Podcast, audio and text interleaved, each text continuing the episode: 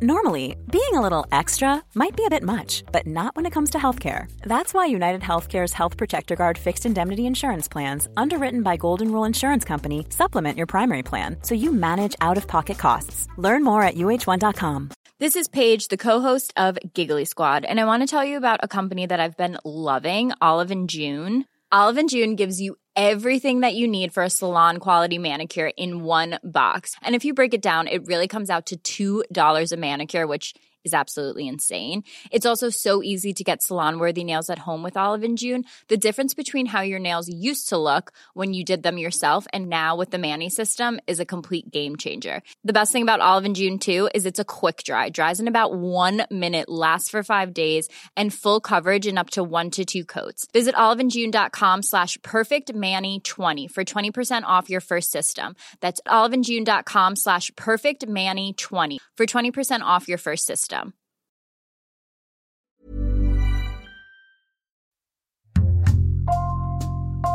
Bonjour, je suis Thibault Lambert et vous écoutez Code Source, le podcast d'actualité du Parisien. La France est en retard dans la recherche d'un vaccin contre le Covid-19. Les deux champions tricolores sur qui elle pouvait compter, Sanofi et l'Institut Pasteur, n'ont pas encore réussi à trouver la bonne formule. Ils se sont fait doubler par des labos concurrents. Résultat, le gouvernement français commande des millions de doses à l'étranger pour vacciner sa population. Comment en sommes-nous arrivés là? Explication dans Code Source avec Erwan Benezet, journaliste au service économie du Parisien.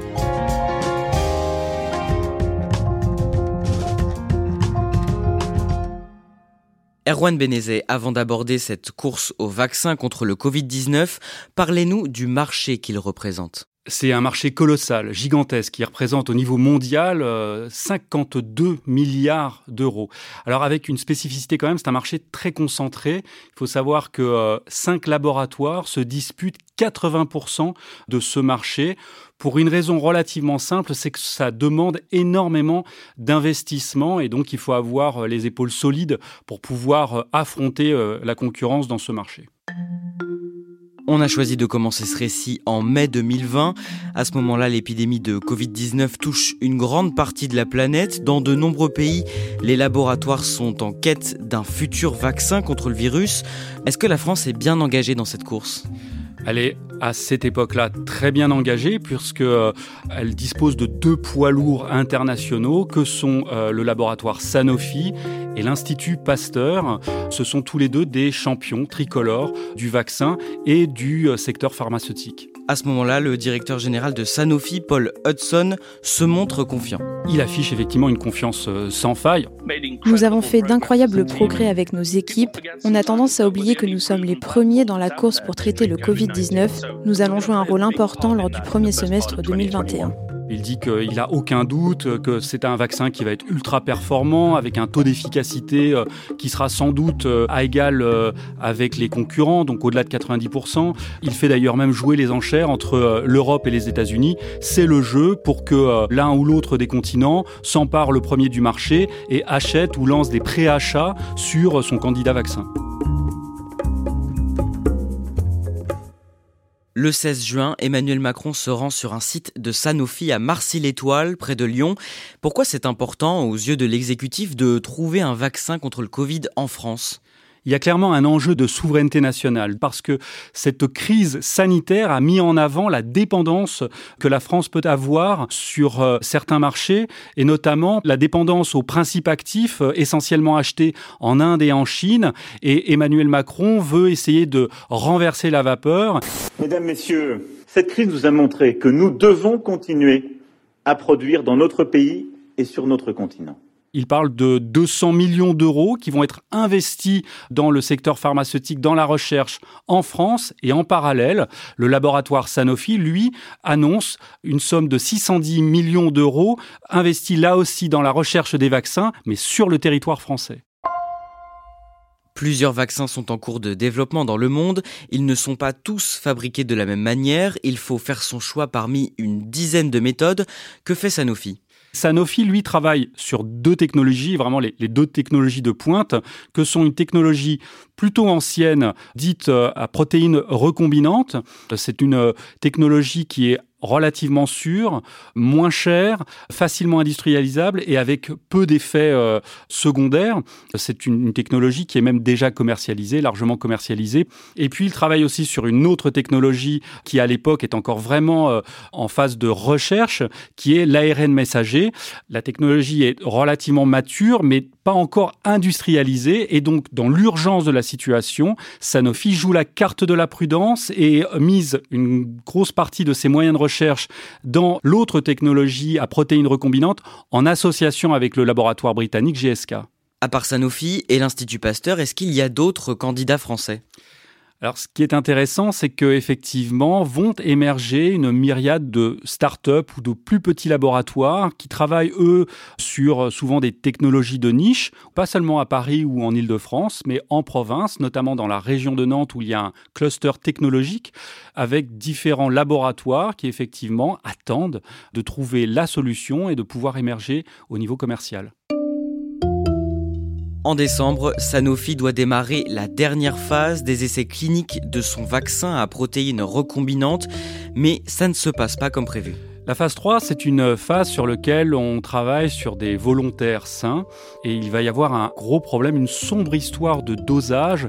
En fait, dans l'urgence, Sanofi a demandé à commander à un prestataire des réactifs qui permettent ensuite de trouver le bon dosage d'allergènes. Il se trouve que ces réactifs seront de piètre qualité. Ils n'ont pas vraiment le temps de mesurer justement cette qualité. Ils font des dosages, ils les testent sur des volontaires sains et les résultats, malheureusement, ne sont absolument pas à la hauteur des attentes et c'est un échec. Il faut refaire tous les essais cliniques avec de nouveaux dosages. Les équipes de Sanofi sont effondrées, elles se rendent compte qu'il va falloir tout refaire et c'est au moins à minima plusieurs mois de retard. Ça veut dire que leur vaccin n'était pas suffisamment efficace? Ça veut dire en tout cas que le candidat vaccin qui a été euh, testé en phase 3 sur des volontaires sains n'avait pas le bon dosage pour atteindre l'efficacité maximale. Il faut savoir que les concurrents qui ensuite vont être commercialisés, type Pfizer et BioNTech, Moderna ou euh, AstraZeneca, affichent des taux d'efficacité supérieurs à 90%. Donc pour être dans la course, il faut un vaccin ultra efficace, ce qui n'est pas le cas du candidat vaccin de Sanofi, notamment sur les populations les plus de 50 ans, qui sont malheureusement les populations les plus en demande, les plus fragiles, donc celles qu'il va falloir vacciner en premier. Le 16 décembre, le Premier ministre Jean Castex annonce qu'1,16 million de doses de vaccins seront livrées à la France d'ici la fin de l'année. Et le 27 décembre, la campagne de vaccination débute. Avec quel vaccin? Malheureusement, il n'est pas français, il est américain, il a été développé en partenariat avec un laboratoire allemand, c'est celui de Pfizer avec BioNTech, donc qui arrive et qui est commercialisé en France, d'abord à destination des personnels soignants, donc les hôpitaux, et les EHPAD. On se rend compte donc qu'il n'y a aucun vaccin français. Si l'un d'entre eux passait les essais cliniques, la commercialisation ne se ferait pas avant à minima la fin de l'année, voire l'année suivante en 2022. Le vaccin Pfizer utilise la technique de l'ARN messager. D'autres vaccins étrangers sont prêts. Ils attendent leur autorisation sur le marché européen. Erwan Benezé, pourquoi est-ce qu'ils ont autant d'avance sur Sanofi?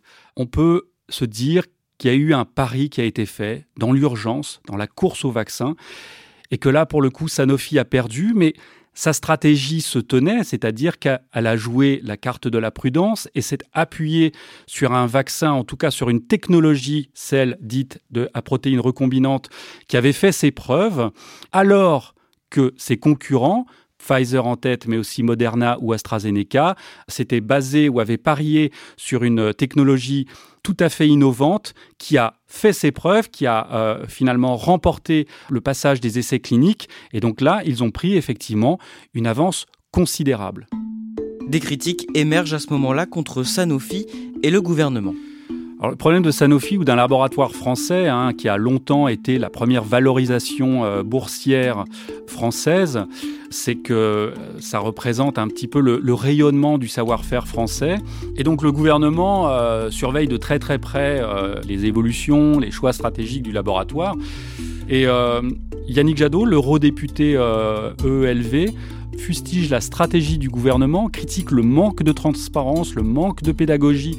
Et à un moment, il relaie des informations qui sont parues dans des médias allemands sur le fait que le gouvernement français aurait fait pression sur euh, la Commission européenne pour privilégier le laboratoire Sanofi, faire des précommandes de 300 millions de doses au détriment des autres vaccins, notamment ceux de Pfizer, Moderna et AstraZeneca. Bah, il se trouve que ce candidat vaccin ne sera pas élu. En tout cas, pour l'instant, les recherches doivent continuer. Et donc, cette stratégie du gouvernement français se serait faite au détriment bah, des vaccins qui arrivent en France. Et ça, Yannick Jadot euh, se montre très en colère. Il annonce même sa volonté, avec un groupe d'eurodéputés, de déposer une plainte auprès de la Cour européenne de justice. Le 6 janvier, le vaccin américain Moderna est à son tour autorisé sur le marché européen. Au même moment, pour accélérer la campagne de vaccination, le gouvernement français demande en quelque sorte à Sanofi de travailler pour ses concurrents. À défaut d'être arrivé à sortir son propre vaccin, le français Sanofi va aider à fournir celui de son concurrent, Pfizer. Alors là, c'est le coup de grâce, c'est une quasi-humiliation pour le champion tricolore français. Il va devenir en quelque sorte un simple prestataire pour l'un de ses principaux concurrents, Pfizer et BioNTech. Il va remplir des flacons pour euh, son concurrent, non pas sur ses sites français, mais sur un de ses sites allemands près de Francfort, dès le mois de juillet prochain, avec l'objectif de 100 millions de doses d'ici à la fin de l'année. Sanofi continue quand même de travailler sur ces deux vaccins, celui à protéines recombinantes et le vaccin ARN messager, mais vous révélez, Erwan Benezet, que le groupe français envisage de supprimer des centaines d'emplois précisément dans la recherche. L'annonce euh, cogne complètement avec euh, l'annonce précédente de retard de son vaccin et c'est 1700 emplois supprimés sur un effectif de 25 000 emplois dans toute l'Europe pour Sanofi, dont 1000 emplois en France. Et au sein de ces 1000 emplois, c'est 360 quatre emplois dans la recherche. C'est vraiment pas le bon moment pour se séparer d'une partie de ces chercheurs, alors qu'on est dans une course mondiale au vaccin et que Sanofi, en plus, vient d'annoncer un échec de son candidat vaccin et un report de au moins plusieurs mois de son éventuelle commercialisation. Il n'y aura donc pas de vaccin Pasteur contre le coronavirus. Le 26 janvier, l'Institut Pasteur annonce qu'il abandonne son principal projet de vaccin. C'est une nouvelle déception? En termes d'image, c'est assez désastreux. Euh, Pasteur, c'est le scientifique qui a trouvé les vaccins. Au pays de Pasteur, euh, ce sont deux échecs successifs. Réellement, c'est un épisode douloureux et difficile pour l'industrie française. Le même jour, le Conseil d'analyse économique publie une note qui liste point par point les raisons profondes de ce retard français. Qu'est-ce qui est dit dans ce document? Le premier point, c'est de ne pas avoir su anticiper suffisamment les bouleversements qu'ont connus ce marché. Il y a l'émergence de nouvelles technologies. La France était championne dans la chimie, mais on a vu émerger de nouvelles technologies comme la biotechnologie et la génomique, qui est la science du génome humain, son ADN. Ensuite, cette émergence de nouvelles technologies a fait flamber les coûts de création d'un médicament. En 2003, pour créer un nouveau médicament, le coût moyen, l'investissement qu'il fallait mettre était de 800 millions de dollars. En 2016, il faut à minima dépenser 2,5 milliards de dollars pour créer et commercialiser un nouveau médicament. Donc la France n'aurait pas su s'imposer dans ces nouveaux secteurs, c'est ça? Pour résumer, la note du Conseil d'analyse économique euh, finalement montre que la France continue un peu à travailler comme dans l'ancien monde, alors que euh, la concurrence s'est adaptée. On voit l'émergence d'une myriade de start-up qui travaillent souvent sur des technologies de niche et s'adossent à des grands groupes, ne serait-ce que pour euh, bénéficier de leurs moyens de recherche, pour pouvoir ensemble mettre au point de nouveaux médicaments. Et cette note pointe aussi un problème au niveau de la recherche française. Tout à fait. Aujourd'hui, dans la plupart des pays concurrents, les laboratoires travaillent main dans la main avec les universités, les pôles de recherche. En Angleterre, par exemple, les grands laboratoires, que sont par exemple GSK, euh, travaillent avec euh, Oxford et Cambridge. Aux États-Unis, Moderna ou Pfizer travaillent au plus près avec le MIT de Boston ou Harvard. Ces ponts-là existent en France, mais ils sont, selon le Conseil d'analyse économique, insuffisants. Il évoque un dernier problème. En France, les chercheurs sont moins bien payés. Cette même note du Conseil euh, d'analyse économique indique que euh, le salaire moyen d'un chercheur débutant ne s'affiche qu'à 63% du salaire moyen dans les pays de l'OCDE, toute industrie confondue. Résultat, ces chercheurs vont voir ailleurs, c'est la fuite des cerveaux, notamment aux États-Unis par exemple. Il faut savoir qu'aujourd'hui, le patron du laboratoire américain Moderna est français. Et vous avez de nombreux euh, laboratoires qui partent monter des pôles de recherche euh, outre-Atlantique. Le 3 février, vous publiez un article avec Mathieu Pelloli sur Valneva, une entreprise de biotechnologie française installée dans la région nantaise, présente en Suède et en Écosse, assez méconnue et pourtant, elle semble bien partie pour trouver un vaccin contre le Covid. À l'époque où on les rencontre et où on les interviewe, euh, ils sont en train de mener les essais de phase 2 sur 150 volontaires. Et si ces essais cliniques aboutissent, qui semblent euh, être bien partis, dès le mois d'avril, ils comptent enclencher la vitesse supérieure et passer en phase 3 sur 4000 personnes. Si les essais de phase 3 aboutissent, ils tablent sur une commercialisation de leur vaccin avant la fin de cette année. Pourquoi on n'a pas entendu parler de cette entreprise plus tôt? C'est là aussi euh, un problème très français qui est de se focaliser sur les poids lourds au détriment parfois de ces startups qui, elles, avancent dans leur coin. Et pour avancer dans leur coin, elles montent des partenariats et malheureusement pas forcément avec le gouvernement français. C'est le cas de Valneva qui a été approché par le gouvernement britannique qui a mis énormément d'argent, de l'argent qui a permis à Valneva d'embaucher 300 salariés supplémentaires, qui leur a permis d'agrandir le site en Écosse et donc d'accélérer la recherche dans euh, son candidat vaccin. Est-ce qu'on sait si Valneva a été approché par le gouvernement français? Il y avait eu des discussions, mais en fait celles avec le gouvernement euh, britannique ont abouti avant celles qui pouvaient être mises en place avec le gouvernement français. En 2025, si tous les essais cliniques aboutissent, le gouvernement britannique aura dépensé 1,4 milliard d'euros pour commander, précommander 190 millions de doses de l'argent que le gouvernement français n'était pas prêt à mettre. En conséquence, les premières doses de Valneva qui sont prévues pour l'automne fileront au Royaume-Uni. Dans l'industrie pharmaceutique, mais comme dans de nombreuses autres industries, il y a une loi qui règne le premier arrivé et le premier servi. Le gouvernement britannique a mis du cash sur la table et donc c'est lui qui aura en premier les doses de vaccin de Valneva si celui-ci franchit tous les tests. Est-ce qu'on peut encore espérer un vaccin français contre le virus dans les mois à venir? Les recherches continuent. Au moins un des deux poids lourds, Sanofi, continue à travailler sur euh, un candidat vaccin. Et puis, vous avez toutes ces startups aux immunos, Valneva, qui continuent eux aussi d'avancer dans leurs euh, tests. Et donc, on peut espérer, alors avant la fin de l'année, c'est compliqué de le dire, ça sera effectivement pas avant la fin de cette année, voire début de l'année prochaine. Erwan Benezet, est-ce que finalement la France est la grande perdante dans cette course au vaccin? Pour l'instant, l'industrie pharmaceutique française a accumulé plusieurs échecs, mais ce ne sont pas les seuls. D'autres pays, d'autres laboratoires ont essayé et ont pour l'instant échoué sur certaines de leurs recherches. C'est le jeu. Il y a des paris, des stratégies qui sont euh, pris par des laboratoires et parfois ces paris ou ces stratégies sont gagnants et parfois ils sont perdants, mais euh, c'est une course de fond. Ça n'est pas un sprint, cette bataille ou cette guerre qui est menée contre le virus. Et les laboratoires français pourraient revenir un peu en, deuxième saison dans cette course.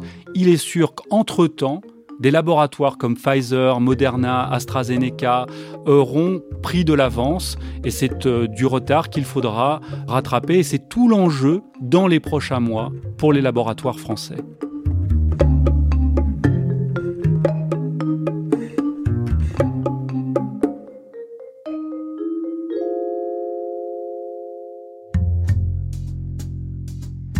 Merci à Erwan Benezet. Code Source est le podcast d'actualité du Parisien, disponible chaque soir du lundi au vendredi. Cet épisode a été conçu et préparé par Marion Botorel, production Mona Delahaye, Ambre Rosala et Raphaël Pueyo, à la réalisation Julien Moncouquiole. Si vous aimez Code Source, abonnez-vous pour ne rater aucun épisode sur Apple Podcast ou Google Podcast, et puis dites-le nous en laissant des petites étoiles ou un commentaire sur votre application préférée. Vous pouvez aussi nous écrire code source at